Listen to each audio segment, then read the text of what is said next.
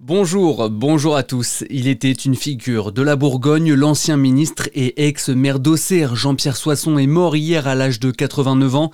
La classe politique a salué la mémoire d'un grand humaniste. Jean-Pierre Soisson avait été fait chevalier de la Légion d'honneur en 2016. Le lancement de la force d'action républicaine à Besançon, ce dispositif a été présenté hier dans le quartier de la Planoise, théâtre depuis plusieurs années d'une guerre de gang pour le contrôle du trafic de stupéfiants. Cette force d'action républicaine vise à restaurer la sécurité dans des zones sensibles. Acte de vandalisme dans le Doubs, des jeunes ont saccagé une école élémentaire. Le montant des dégâts s'élève à 30 000 euros. C'est un riverain qui a alerté les autorités. 5 à 6 mineurs âgés de 10 à 13 ans ont été aperçus sur place. Le matériel informatique et notamment deux tableaux blancs interactifs ont été entièrement dégradés ainsi que le système d'alarme incendie. Il manque du soleil à Dijon lors de cet hiver 2023-2024. La ville a fait partie des territoires les moins ensoleillés du pays d'après la chaîne Météo.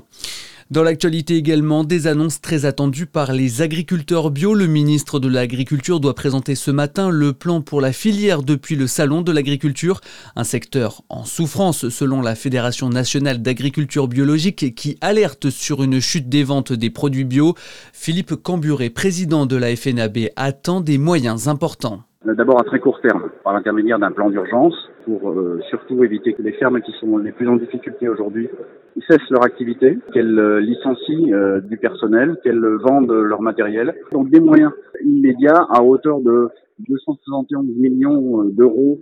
Ensuite, on a besoin de, de, moyens à plus long terme pour toujours entretenir une, une communication auprès du grand public pour rappeler ce que c'est qu'un produit bio, rappeler en quoi euh, c'est important d'avoir un, un, certificat. Il faut redire aux consommateurs que c'est pas plus cher de manger bio. Et puis ensuite, on aura besoin d'une politique agricole commune qui soit révisée. La PAC doit justement être reversée en fin d'année prochaine.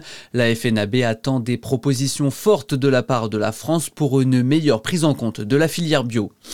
Le Qatar va investir 10 milliards d'euros dans l'économie française d'ici à 2030. C'est ce qu'a annoncé hier soir Emmanuel Macron après son dîner avec l'émir qatari à l'Elysée.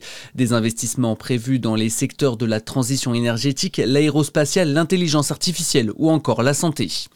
Il n'y aura pas de combattants américains en Ukraine. Washington a réagi hier soir aux propos d'Emmanuel Macron. Le président français avait annoncé lundi que l'idée d'envoyer des troupes occidentales sur le front pour combattre la Russie n'était pas exclue.